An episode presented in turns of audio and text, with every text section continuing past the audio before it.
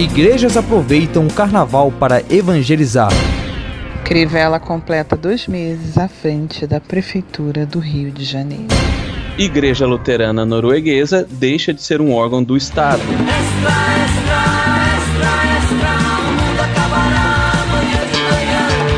Está no ar o Fora do Éden, porque depois da queda a vida vira notícia. Uma produção do Bibotalk Fala, forasteiro! Começamos aí mais um Fora do Éden. E se você tava com saudade dos programas longos, onde a gente pega aqueles assuntos, mastiga eles com calma entrega para vocês alguma análise, tá aí, ó, tá aí de volta. Esse é o Fora do Éden 19 e hoje a gente vai tentar trabalhar um pouco aí sobre carnaval, trabalhar um pouco lá sobre a questão da igreja na Noruega e para me ajudar a analisar, para me ajudar nos comentários aqui, tem aqui comigo ele, Troféu Elegância 2016, William Ertal. Que bom que você tá aí, mano. Fala, Rogério. Fala, galera. Prazer estar aqui com vocês novamente. Vamos aí. A gente tentar destrinchar as, as notícias semanais. É isso aí, esse é o Fora do Éden, você provavelmente já conhece, mas se é a primeira vez que você está ouvindo, fica aí a dica. Aqui a gente discute notícias. Aquilo que você tem ali no Bibotalk com a teologia, aquilo que você tem no contraponto com a cultura pop, aqui você vai ter falando com as notícias. Então dá uma olhada cristã para elas, analisar elas e ver o que a gente consegue tirar daí, talvez até algumas coisas meio edificantes. Então vamos lá para a primeira notícia desse programa. Pequeno jornaleiro?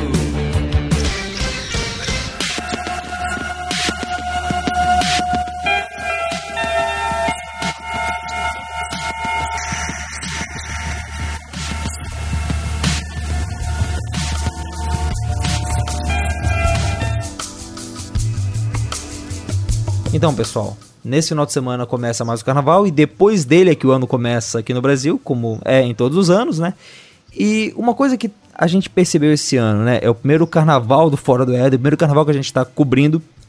E Nesse ano a gente percebeu que, em primeiro lugar, várias cidades, como estão sofrendo com a crise, não vão poder pagar pelas festas nababescas que acontecem todos os anos. Aqui em Floripa, por exemplo, isso acabou acontecendo. O que é nababesco, Rogério? Nababesco, cara, eu não sei direito, mas eu já ouvi essa palavra sendo usada em contextos de luxo e grandes gastos financeiros. Então eu continuo usando ela, torcendo para que ela esteja no dicionário né, com esse significado. Eu, na primeira oportunidade que eu tivesse, se Deus quiser, ainda nessa gravação, eu vou usar essa palavra, nababesca. Torcemos que sim.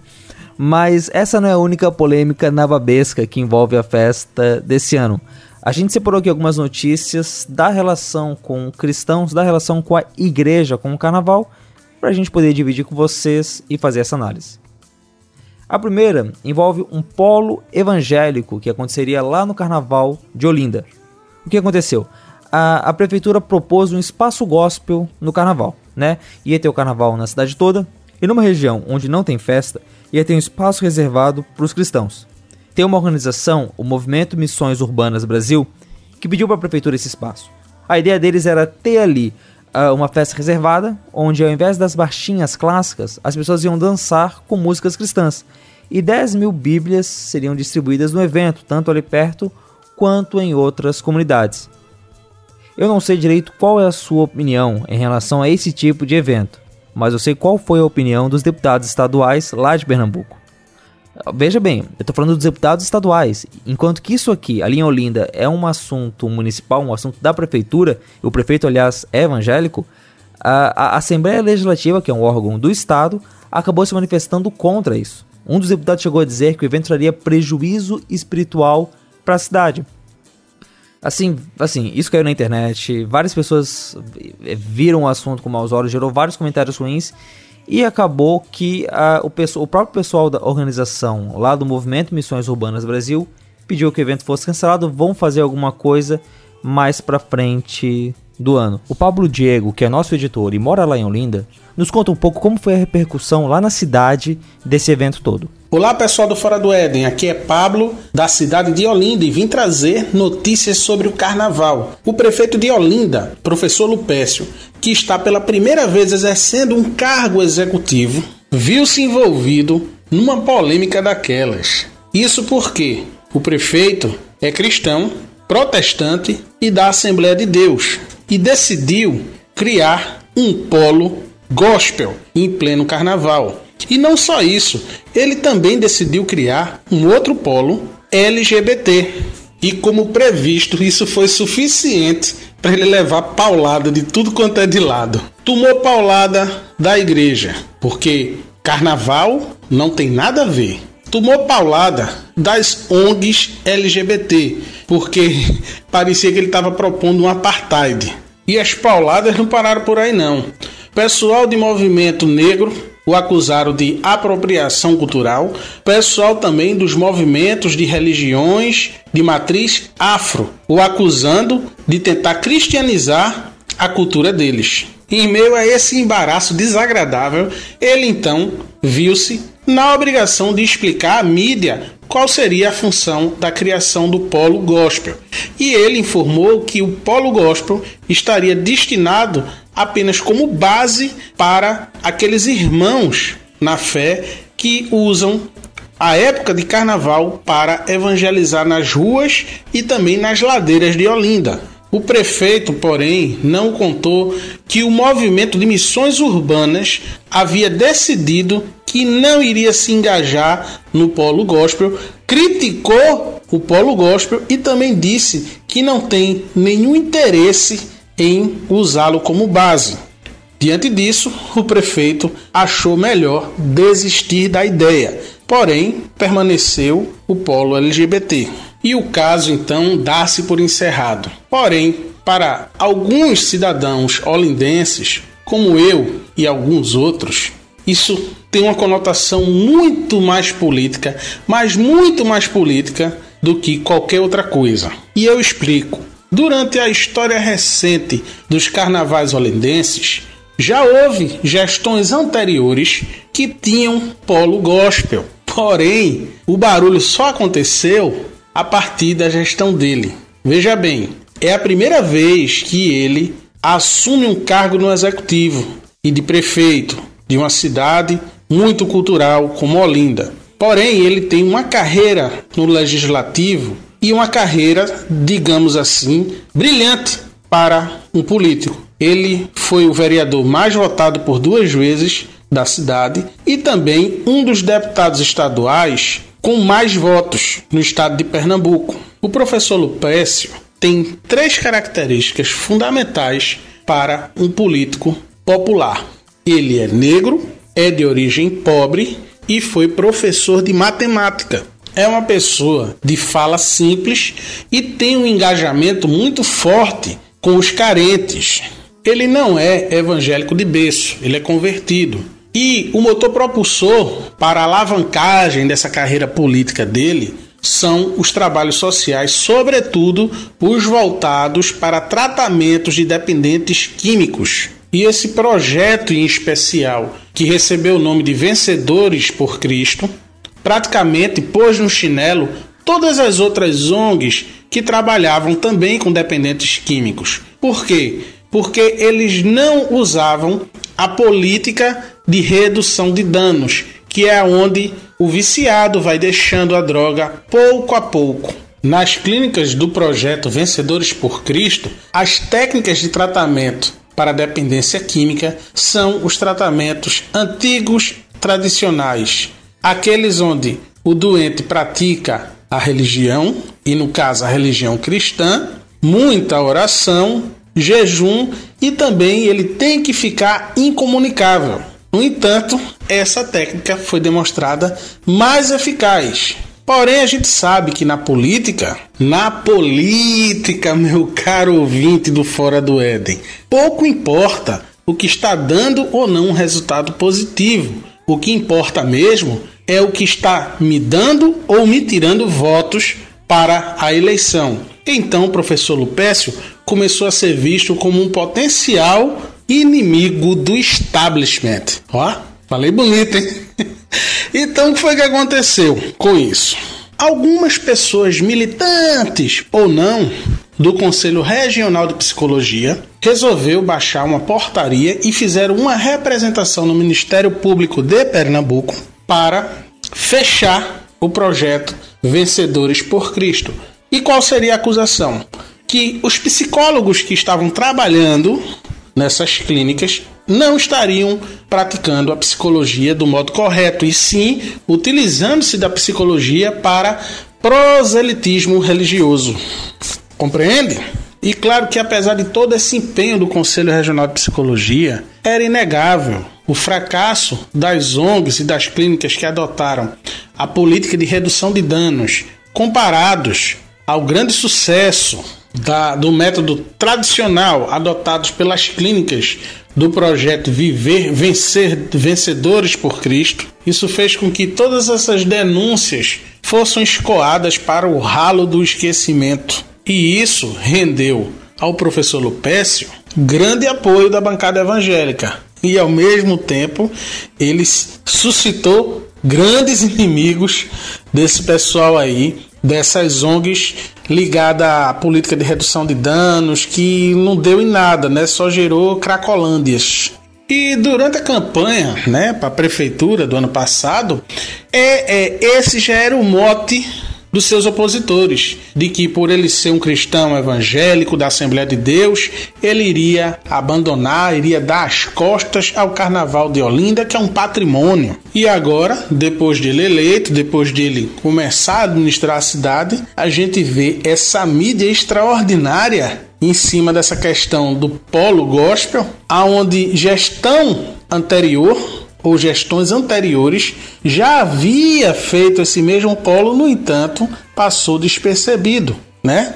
Pois bem, caro ouvinte, eu vou encerrar falando o que Winston Churchill falou. A política é quase tão excitante como a guerra e não menos perigosa. Na guerra, a pessoa só pode ser morta uma vez, mas na política, diversas vezes. Pablo Diego para o Fora do Éden. Você já participou, Will, de algum evento de evangelismo de carnaval, cara? Não, não, cara. Carnaval, minhas, minhas experiências são mais no, no retiro com a igreja e tudo mais. Eu, eu, particularmente, nunca participei de uma ação nesse sentido. Não sei como isso se daria, mas é algo a ser pensado e a ser, e ser amadurecido, né?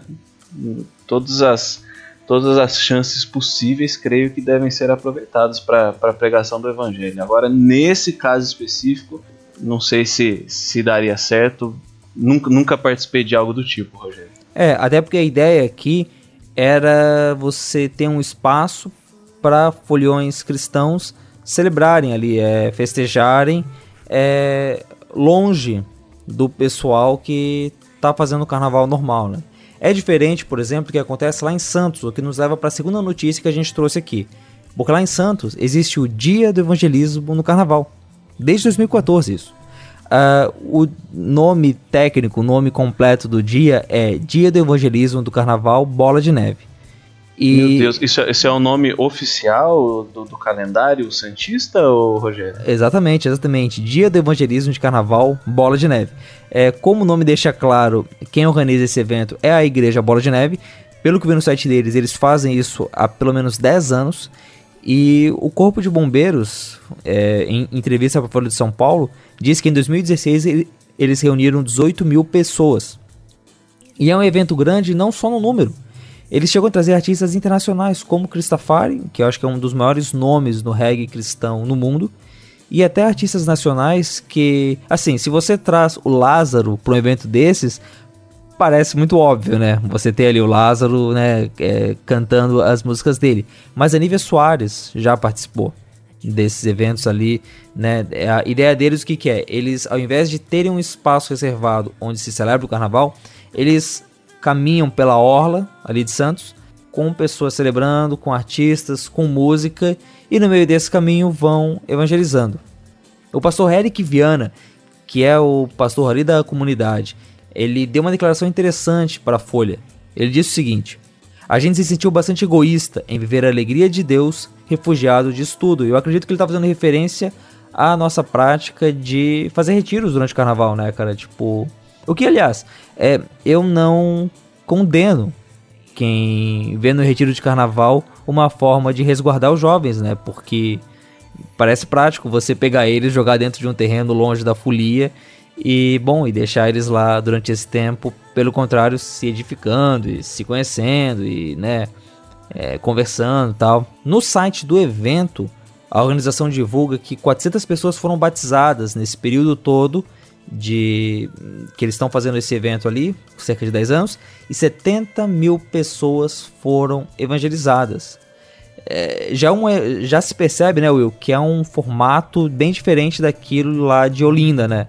Aparentemente Sim. você não tem ali, embora me agrade a ideia de você distribuir bíblias, poxa, 10 mil bíblias distribuídas durante um evento, mas você não tem o pessoal num lugar separado, você tem o pessoal caminhando no meio das pessoas, caminhando no meio dos foliões. Embora eu uhum. acho que uhum. sábado de tarde também não é assim um tempo tão forte das festas de carnaval, eu imagino. É, mas eu acho que uma pergunta que fica é até que ponto esse evangelismo pode nos pode ser efetivo, né? Tipo, eu não sei, é um evangelismo interessante, mas ele tem que ter um acompanhamento depois, né? Aliás, como todo tipo de evangelismo, mas nesses grandes eventos você pode a, alcançar muitas pessoas no primeiro momento, mas depois. É, é Rogério, para mim é um assunto assim extremamente difícil que você tem ao mesmo tempo uma necessidade de do evangelismo, a necessidade de, de conciliar todas as, as coisas em, em Cristo, é, você também corre o risco né, de você é, participar de, de eventos que, que os valores não coadunam com, com os seus. Né?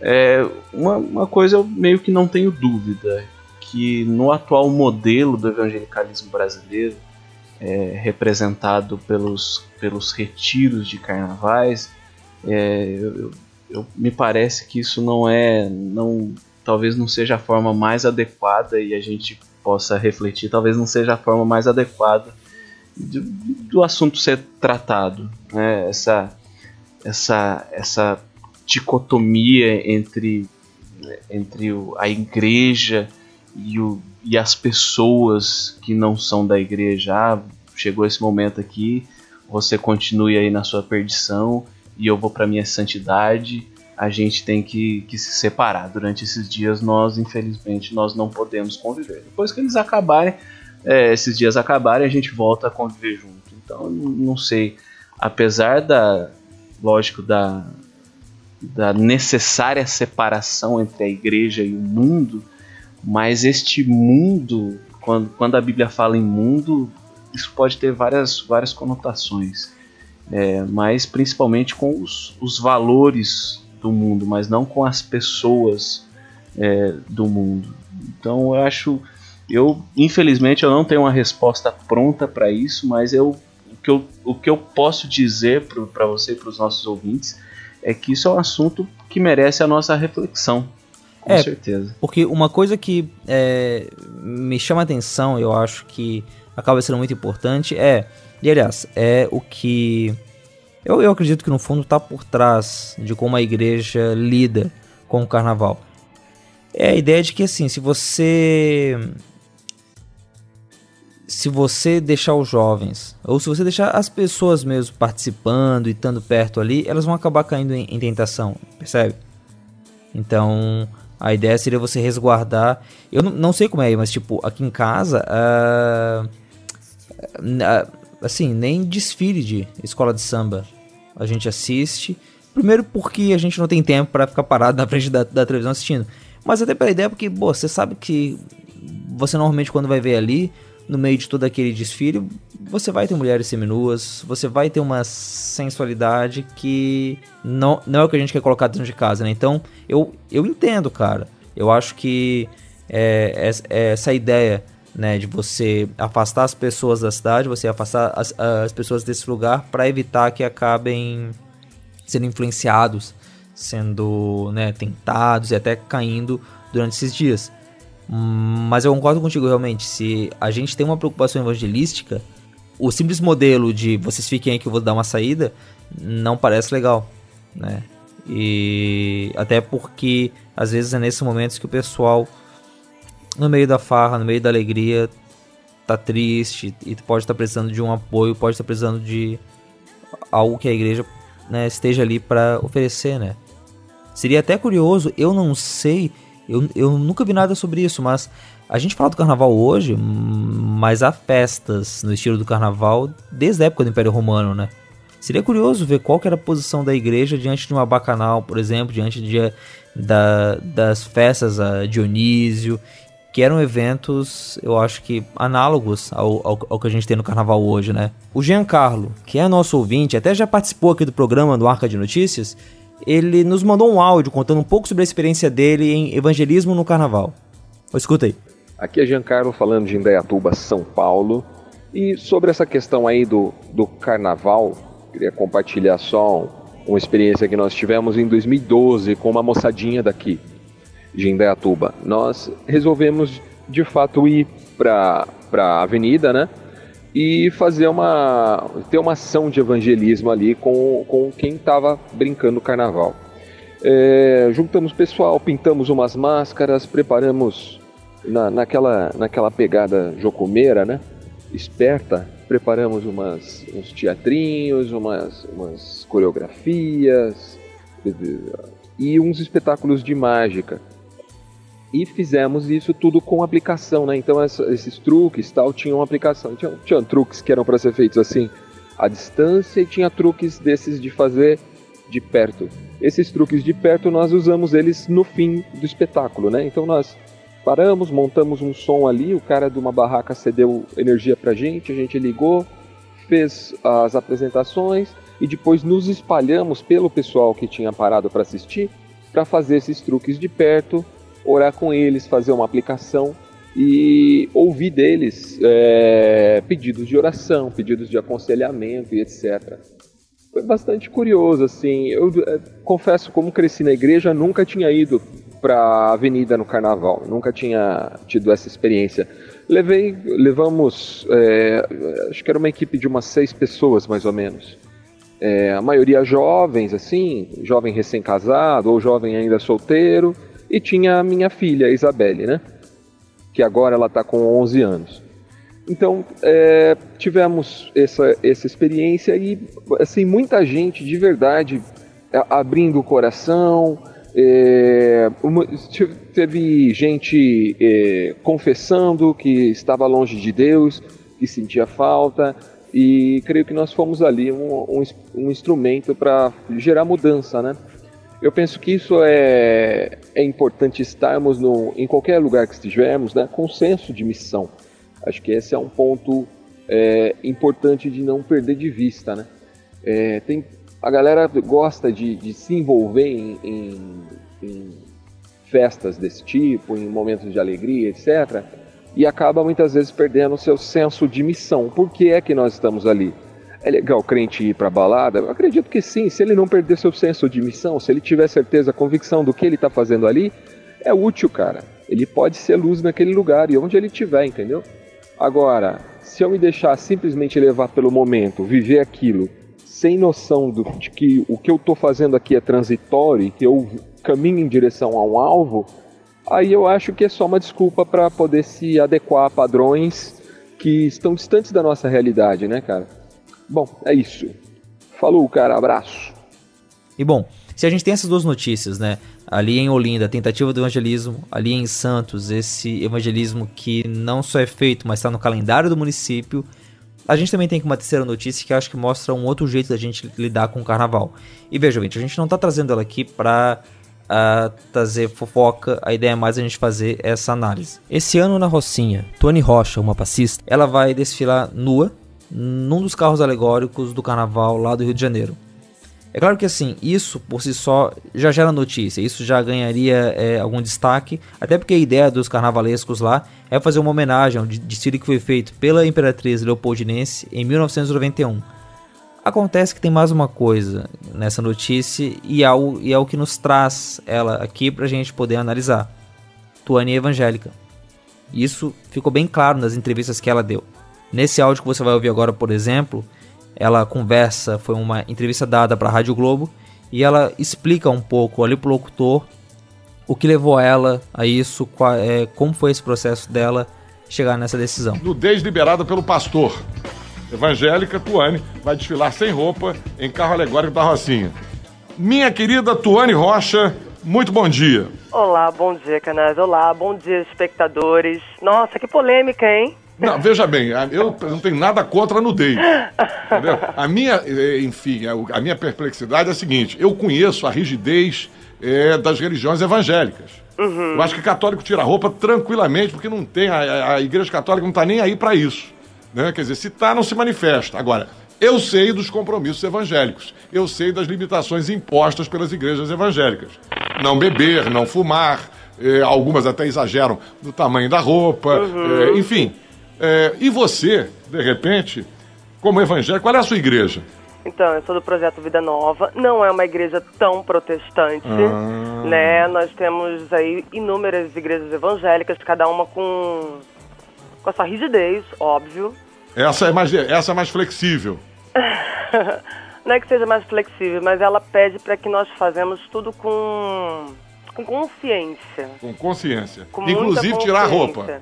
Oi? Inclusive tirar a roupa. Exatamente. Então vamos lá. É, eu tô reencarnando uma personagem, né? Da Melissa, que foi uma modelo, que também deve ter tido, né? Aquela. aquela confusão mental. Eu sou atriz de formação também. Aham. Então ano passado eu também vi nua, né? Porque eu vi também encarnando a Globeleza num, num outro desfile da Império da Tijuca. E eu de tapa-sexo no ano passado com o corpo pintado. Aham. Essa proposta desse ano, né? Ela é mais ousada. ela é mais ousada. Então eu, eu como evangélica, sim, eu fiquei preocupada e fui conversar com meu pastor, Sei. né? Porque não sei, Pastor, né? Ano que vem eu é preciso lhe totalmente. dizer uma coisa. Pastor, eu preciso lhe dizer uma coisa. Eu quero sair pelada na rocinha. E a reação do pastor? Desde que seja com consciência, minha filha. Foi isso? Não, então vamos lá. Ele conversou muito comigo, porque eu também trabalho dançando ao longo do, an do, do ano, né, de mulata. Então, desde o momento que você faz isso com consciência, é o seu trabalho, isso paga suas contas, é um trabalho. Claro. E você é atriz, você vai estar encarnando uma personagem, você vai estar, você vai estar dentro daquele personagem ali. Então é o seu trabalho. Faça com consciência e não leve pelo lado da vulgaridade. Perfeito.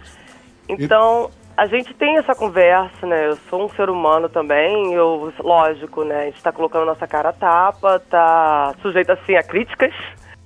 Então, esse foi o áudio da entrevista que ela deu lá na Rádio Globo. Bom, aí ela mostra mais ou menos, né? Ela tanto para essa entrevista quanto para outras entrevistas que ela deu para jornais, é, uma coisa que ela comenta é como como que ela vê isso como trabalho. E veja, a nossa ideia aqui em trazer uh, essa notícia não é simplesmente a gente pegar, apontar o dedo para ela, julgar ela. É mais a gente, eu acho que ela é importante pela tentativa da gente tentar entender que pensamento é esse e como é que ele se relaciona com o pensamento que pode estar dentro da igreja evangélica brasileira hoje. Até porque, uma coisa que me chamou a atenção, Will, é o seguinte, cara. Ela não é de uma igreja progressista. Aliás, para começar, você reparou que, de certo modo, o locutor ali acredita naquele mito do bom religioso, né? Uhum. Tipo, tem algumas igrejas que são mais tranquilas, e mas a dela não é. E, poxa, que ele falou que os católicos né, não ligam para isso, eu imagino que o Peter e o Gabriel Gomes, nossos ouvintes católicos aí, vão ficar levemente chateados, né? coisa. Mas, uma coisa que. Mas, como falei, ela não é de uma igreja progressista.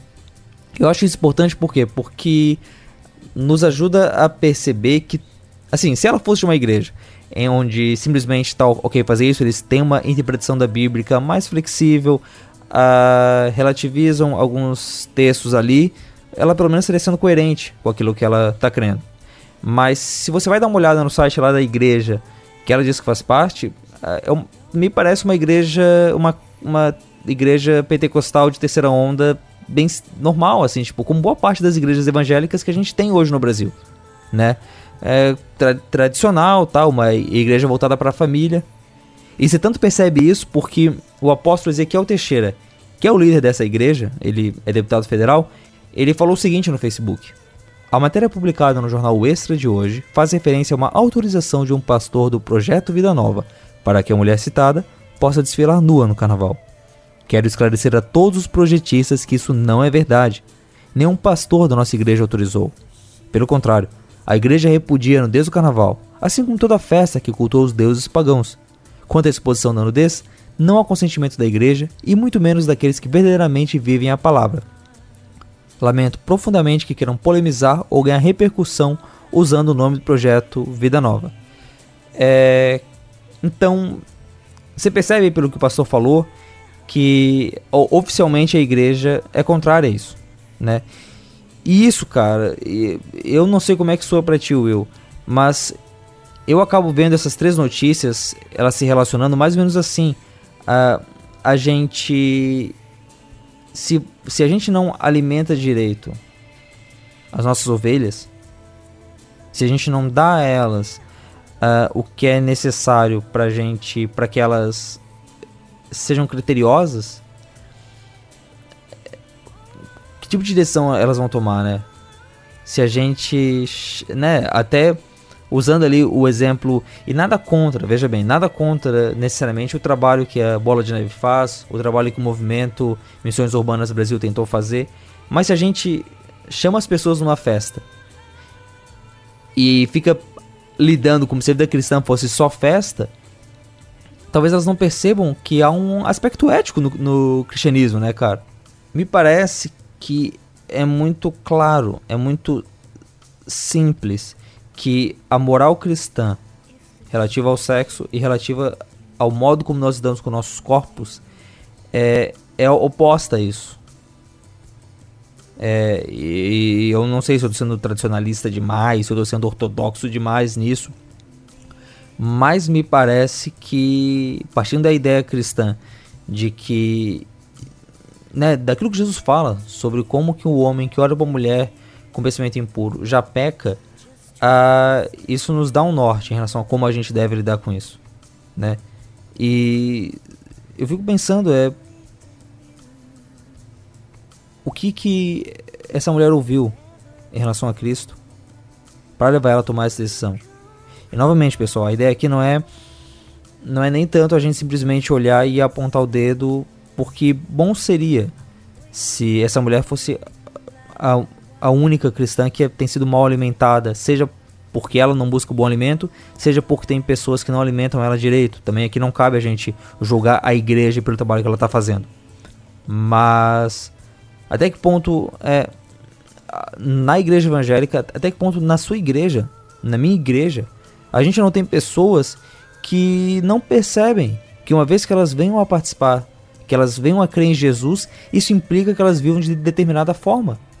Então, Rogério, o que mais me preocupa nessa notícia, eu vou ser sincero para você, não é nem questão do, de moralismo, o que, que é moral imoral, mas o que mais me preocupa na, na, no, no, conjunto da notícia é a mentalidade que o, o, o evangelicalismo, o, o, evangélico brasileiro tem e, e as pessoas também, as outras pessoas que não fazem parte das igrejas evangélicas, têm a respeito do que, que é religiosidade, do que, que é do que, que é igreja.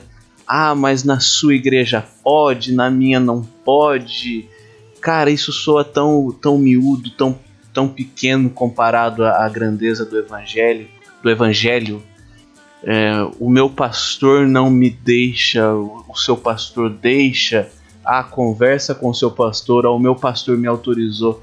É, percebe o quanto isso é, é, é raso, diante da, da, da verdade sublime que é o que é o, o, evangelho. E por vezes eu vejo que a gente vive uma, uma religiosidade meramente moralista. Quando eu digo isso, Rogério, eu não estou dizendo que é moralista no sentido é, no sentido apenas repressivo, mas até numa mora, num, num moralismo é, é, é, é permissivo em que ah, eu, prefiro, eu prefiro essa, essa religião, ainda uso o nome religião de uma forma equivocada, né? querendo dizer, eu, eu prefiro essa denominação porque ela me permite fazer coisas. Você pode fazer o que você quiser, do jeito que você quiser, mas aqueles que foram alcançados por, pelo Evangelho e receberam a boa nova é, do Cristo que é capaz de salvar, essas pessoas que passaram por um discipulado saudável, essas pessoas têm a vida transformada. E isso não tem, tem muito mais a ver com uma coisa primeiramente interna que depois emana para o exterior. Então a pergunta não é se eu, se eu posso fazer isso ou posso fazer aquilo, mas se dotado da luz que eu recebi, dotado da, do, do, do evangelho sublime que me alcançou, é, eu devo, eu devo fazer isso, eu devo fazer aquilo. Se eu for fazer isso é para minha edificação, isso é para edificação do meu próximo. E só que as pessoas elas não estão preocupadas com isso. Elas estão preocupadas sobre o que, que a igreja permite, o que, que o pastor não permite. E eu acho que a gente, como, como cristãos, a gente talvez esteja errando, o Rogério, e concordando com o que você falou, nós estamos por aí caçando membros. Né? Venha fazer parte do meu clube evangélico, é, em vez de nós estarmos discipulando. Quando, quando, o, evangelical, quando o evangelismo é, ocorre através do discipulado, essas perguntas ela, elas passam por um plano é, por um plano secundário ou até deixam de ser feitos, porque aquele que realmente foi discipulado e aquele que realmente está discipulando é, meio que já sabe a resposta para a maioria das, das perguntas morais.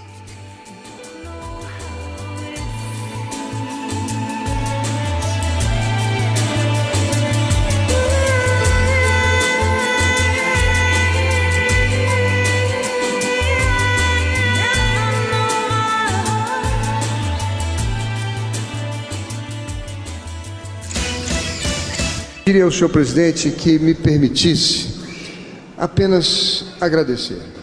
Agradecer a Deus, presidente, como o senhor fez no começo da sua fala, por esse momento, que tenho certeza nenhum de nós considera como mérito pessoal, mas como graça. Ah, agradeço muito a essa bondade infinita, a esse amor inexplicável que Deus tem por cada um de nós e nos seus desígnios nos conduziu à posição que hoje assumimos ou tomamos posse. Quero agradecer também abaixo de Deus, como bem todos nós sabemos, a família, presidente. Eu quero agradecer também aos meus irmãos evangélicos. Os senhores não imaginam mas, segundo os institutos de pesquisa, 90% dos evangélicos do Rio de Janeiro, no segundo turno, votaram conosco. Isso nunca tinha acontecido.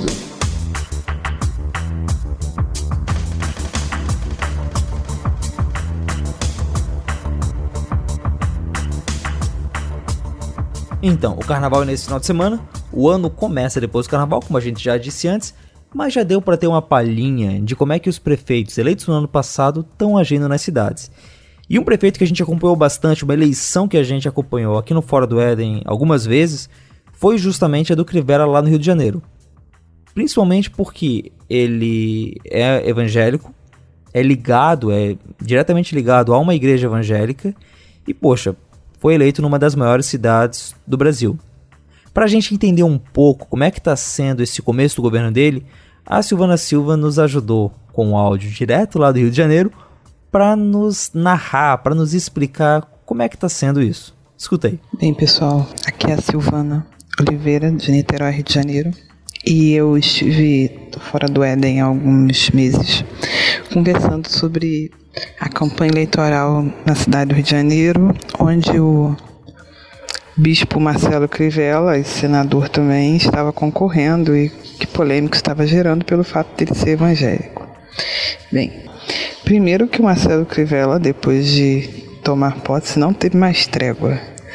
A mídia, talvez no Rio de Janeiro, há muito tempo não pegue tanto no pé de uma pessoa da política quanto dele. Todos os dias, qualquer coisa que ele faça ou deixe de fazer, é notícia, principalmente uma certa emissora de televisão. Uma outra emissora de TV que faz oposição a essa e que é ligada a denominação que o Crivella faz parte. É, pelo contrário, faz matérias detonando a administração anterior, mostrando, na verdade, as falhas que ficaram. Como, por exemplo, as instalações olímpicas que foram abandonadas e o caos que a saúde do Rio de Janeiro já vive cronicamente. Nós tivemos, nesse primeiro mês de gestão de Marcelo Crivella, é, ida ao banco de sangue para doação, é uma transmissão de cargo muito pacífica do prefeito anterior, a formação de um corpo gestor que tinha promessa de ser técnico, mas que na verdade é composto de diversas indicações e na tentativa de satisfazer os aliados políticos na Câmara deu algumas gafes para o prefeito, ele acabou tendo que voltar atrás em algumas nomeações. Tinha gente que foi nomeada para secretaria sem ter currículo, outro que foi nomeado para algum órgão, para um órgão é, de defesa civil e era indiciado por improbidade administrativa e por aí vai. Várias indicações ele teve que voltar atrás depois que a imprensa mostrou que essas pessoas tinham caráter duvidoso para estar na gestão da cidade. O caso mais emblemático que está dando saia justa para o Crivella é do vice dele.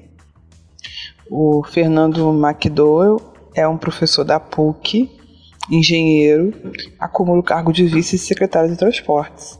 Um cara até conceituado em termos de gestão de transporte na cidade, e era uma das grandes promessas de evolução dele. Só que o cara está devendo mais de 200 mil reais de IPTU para a prefeitura desde 2001 e quase 600 mil reais em dívidas com a União e o Estado também. Enfim, estão pegando no pé do Crivella há uma semana sobre isso. E antes ele falava que ia pegar no pé de todo mundo que não tinha pago IPTU, agora ele está dizendo que todo mundo tem direito de defesa, obviamente. E que o secretário já está negociando o probleminha dele. É, teve plantio de árvore, visita a Manguinhos, Crivella rodou capoeira na Rocinha, visitou o Aquarrio, pediu bênção pro Pezão. Bem animado, assim, não tá parado não. Só que o. Quando o Rio de Janeiro fez aniversário, além dele errar a data, ele ainda, quando foi chamado para tirar, tirar foto com a imagem do São Sebastião, que é o pradoeiro da cidade, ele saiu fora. Vazou.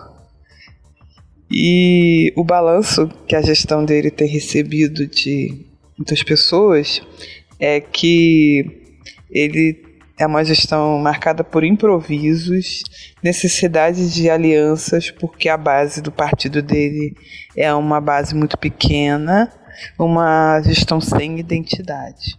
Por outro lado, especialistas acham que ele acertou mais do que errou e que, de certa maneira, algumas promessas de campanha estão sendo cumpridas, como, por exemplo, o mutirão da saúde. Ele prometeu que ia fazer mutirões de cirurgias, e em cirurgia pediátrica, catarata, isso está sendo mobilizado, isso já é uma realidade.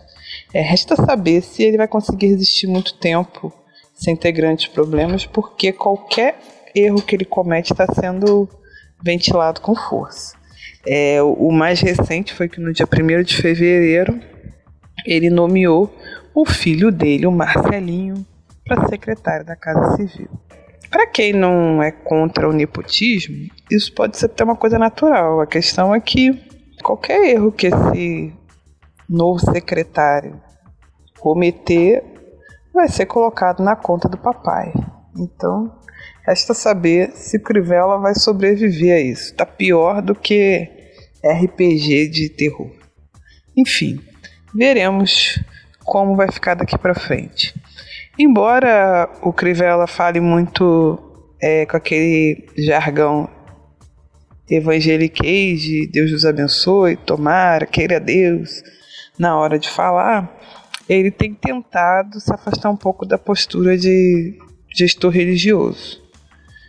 Mesmo assim, é, ainda é muito complicado tentar entender se ele vai conseguir manter é a separação entre o trabalho dele de prefeito e as ligações que ele tem com a igreja.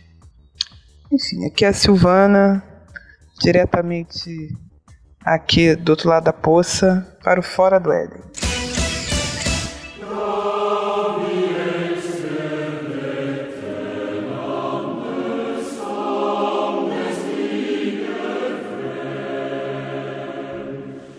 E saindo um pouco do calor do carnaval brasileiro, do calor ali do Rio de Janeiro, vamos pegar aqui a nossa arca e vamos lá para as terras nórdicas da Noruega, vamos pegar um pouquinho de frio lá.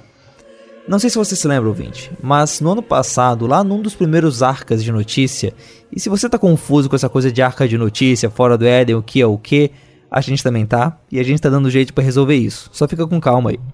Bom, lá num dos primeiros arcos de notícia a gente falou sobre como que uma comunidade lá na Noruega, a Igreja da Noruega, tinha aberto o site para facilitar o pessoal a pedir para sair da igreja e em quatro dias 15 mil pessoas pediram para deixarem de ser membros da Igreja da Noruega. Pois bem, isso faz parte de todo um processo que a Igreja Luterana Norueguesa tem passado para se separar do Estado.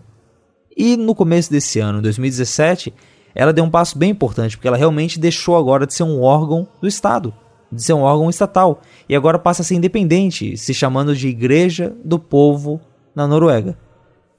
Mas você deve estar pensando, poxa, espera aí, a igreja fazia parte do Estado? É. Pastores lá eram funcionários públicos. A igreja da Noruega é uma igreja de confissão luterana e ela nasceu lá no contexto da reforma protestante. Pensa, 1517, Martinho Lutero foi lá, pregou as 95 teses e tal. Em 1520, naquela década, o luteranismo já começava a alcançar o reino que englobava aquilo que hoje a gente chama de Dinamarca, Noruega e Suécia. E em 1536, nem 20 anos depois do começo da reforma, o luteranismo já foi declarado como religião oficial do reino e os padres e os católicos foram expulsos do território. Ela é uma igreja que até hoje segue a tradição luterana, mas é uma igreja nacional, é uma igreja que faz parte do Estado, né? É, faz parte do governo. Tanto que é o governo quem paga ela, quem cobre os gastos dela.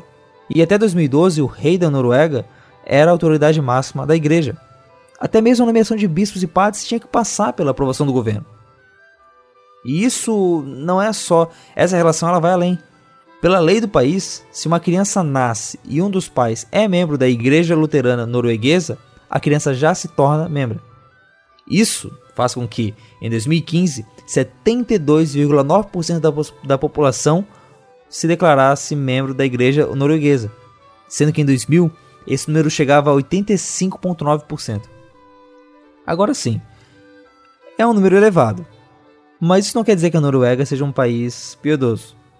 Uma pesquisa do Gallup, em 2008, colocava a Noruega como o quarto país onde as pessoas menos achavam que a religião era uma parte importante da vida diária delas.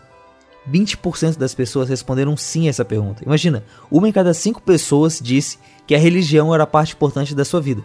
As outras quatro não davam tanta bola assim. E aquilo que a gente falou de 15 mil pessoas que saíram em quatro dias lá na, na igreja da Noruega no final do ano, os dados totais contaram com 41 mil pessoas. Ok, a igreja se separou, ela vai ter agora certa independência, mas mesmo assim o Estado vai continuar sustentando ela. E o rei, pela lei, ainda precisa ser luterano. Vale lembrar que assim, é, não é só a igreja luterana da Noruega que é apoiada pelo governo. Outros grupos, como católicos, muçulmanos, e até uma organização ateia, a Associação Humanista Norueguesa, também recebe uma verba do governo para manter suas atividades.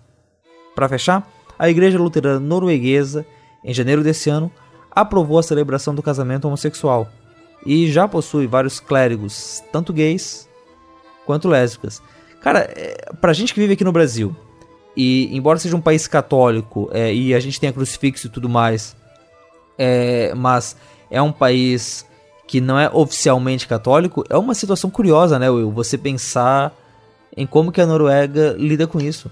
Uhum. São notícias muito loucas pra gente aqui que não está, não está habituado com isso, não está acostumado com isso, que é, a gente cresce ouvindo falar da importância do Estado laico sim, sim. e tudo mais.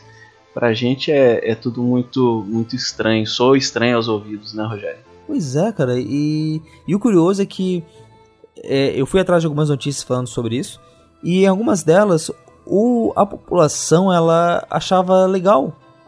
Aliás, os cristãos da igreja luterana norueguesa achavam bom que eles se separassem do Estado, justamente para terem uhum. mais autonomia. Enquanto que alguns cidadãos uhum. mais conservadores achavam que não, que a igreja tinha que continuar parte do Estado, tinha que continuar do, do jeito que está. É uma coisa que realmente, pra gente aqui no Brasil, que tem toda. Tem uma bancada evangélica ali, tem uma situação cheia de dedos entre igreja e Estado, é bem diferente, né? É outro paradigma. E aliás, não é só a Noruega que tem isso. De igrejas luteranas nacionais lá na Europa, também tem na Dinamarca, na Estônia, na Finlândia, na Islândia, na Suécia e nas Ilhas Faroe. Então, Rogério, a grande crítica a essa separação do lado daqueles que queriam a separação que ela não foi uma separação completa, ela foi apenas uma separação burocrática. Sim, então é um outro órgão, né, uma outra entidade jurídica. Isso, é então antes era assim, né, a, a igreja luterana norueguesa ela não tinha personalidade jurídica em si, ela era um órgão, um órgão estatal. É, uma, a maior autoridade da, da igreja norueguesa era o, o rei Haroldo V, se eu não me engano. Então, é, ela era um órgão do, do Estado. Os, os pastores, os bispos, padres, sei lá, eles eram, eles eram funcionários públicos. É, os prédios, é, os templos da igreja, eles eram, é, ao, eles eram públicos, eles pertenciam ao, ao, ao Estado. E as pessoas, via de regra, elas meio que já nasciam como membros dessa, dessa igreja. Então era essa igreja que era o Estado que sustentava essa, essa igreja norueguesa. E isso agora, né, houve essa cisão, essa separação. Mas quem está criticando, e parece que com razão, essa, essa separação ela foi apenas burocrática. Então agora surge uma instituição independente do Estado, é, com seu CNPJ norueguês próprio, mas é, essa igreja ela ainda continua a ser a igreja nacional do Estado da Noruega, com todo o apoio que isso e com todo o apoio governamental e estatal que isso que isso implica. É, então essa é a grande essa é a grande crítica. Então o Estado então, se a gente falar assim, ah, agora o Estado norueguês ele é laico, eu acho que ainda não. A confissão do Estado norueguês ainda é luterana, Sim. É, é protestante luterana. Mas há, houve essa separação burocrática. Até porque o rei tem que ser luterano, né? Então. É, eu não sei se, se com essa reforma se isso não continua. continua isso, isso continua. Caiu, continua. Ele não é mais autoridade máxima. Uhum né? Ele tinha um papel parecido com o que a rainha Elizabeth tem dentro da igreja anglicana, uhum. mas ele é ele tem que ser luterano. Uhum. A família tem que fazer parte da igreja luterana. Isso realmente uhum. ela tem que ter. Mas o curioso é é que assim, você, poxa, né, Estado que não é laico, olha só, a religião influenciando o Estado. Mas, cara, tu vai ver na prática, né, aquela pesquisa ali do Gallup, mostrando que é uma população extremamente secularizada. Assim, uhum. é, fica em quarto lugar nos países mais secularizados nessa pesquisa. Uhum.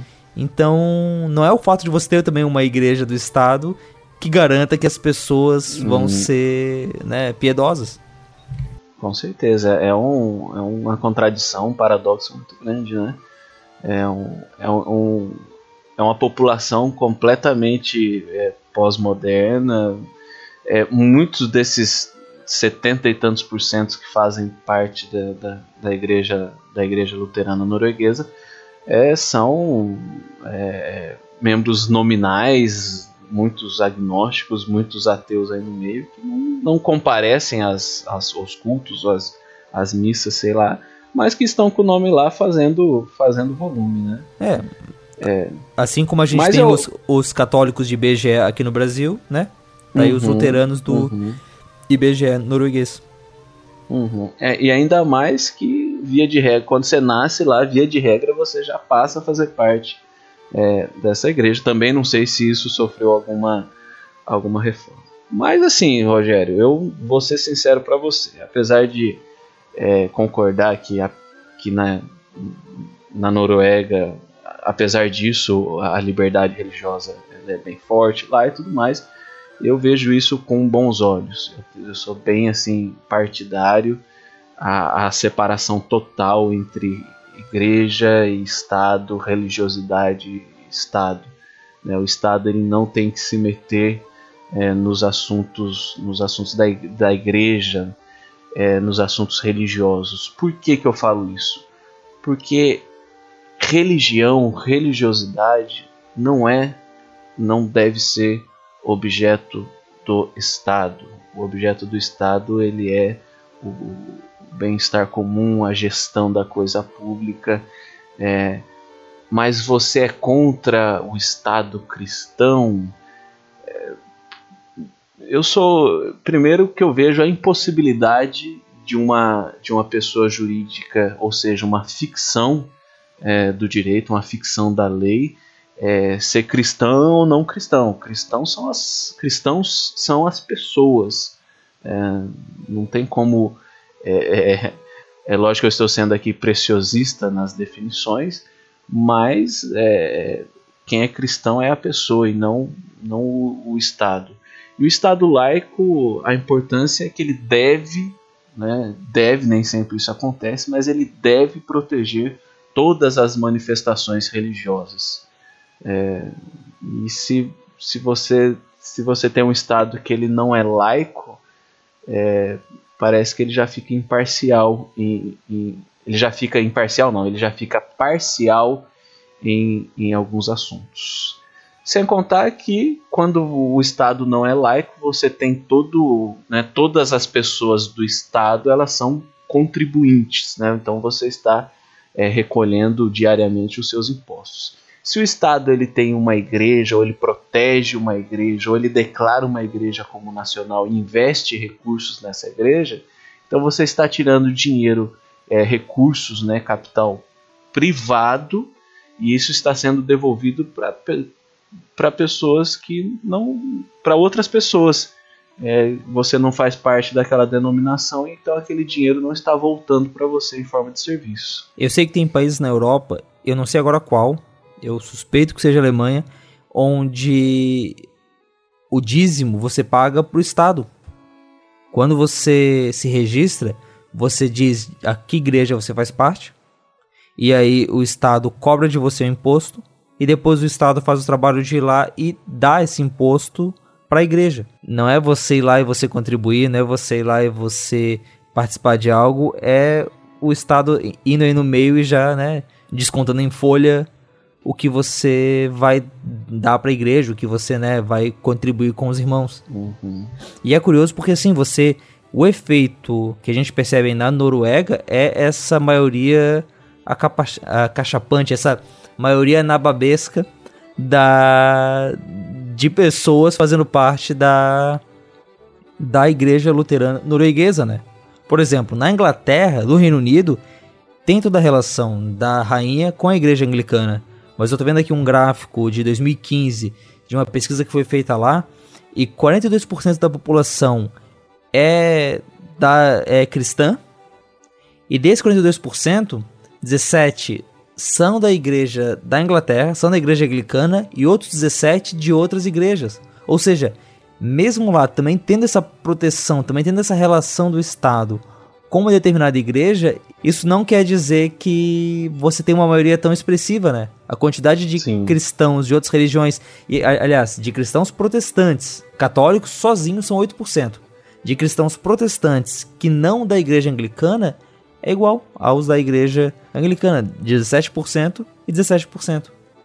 Então, nesse caso aí, você acaba colocando todo mundo dentro de um lugar só e a própria variedade religiosa uh, protestante lá dentro da Noruega é bem menor, é bem diferente. E, e, eu não sei, cara, mas eu acho que eu até vejo uma relação dessa notícia que a gente está lendo agora com a notícia do carnaval lá do começo, né? Como é que a gente está até que ponto só ter números é interessante, né? Vamos fazer evangelismo, mas vamos cuidar com a qualidade, né? Vamos buscar ter um país uh, cristão, mas vamos prezar pela qualidade desses cristãos, pela qualidade desses evangélicos. Não basta apenas a gente ter um número maneiro no IBGE e isso não gerar uma mudança de vida, né?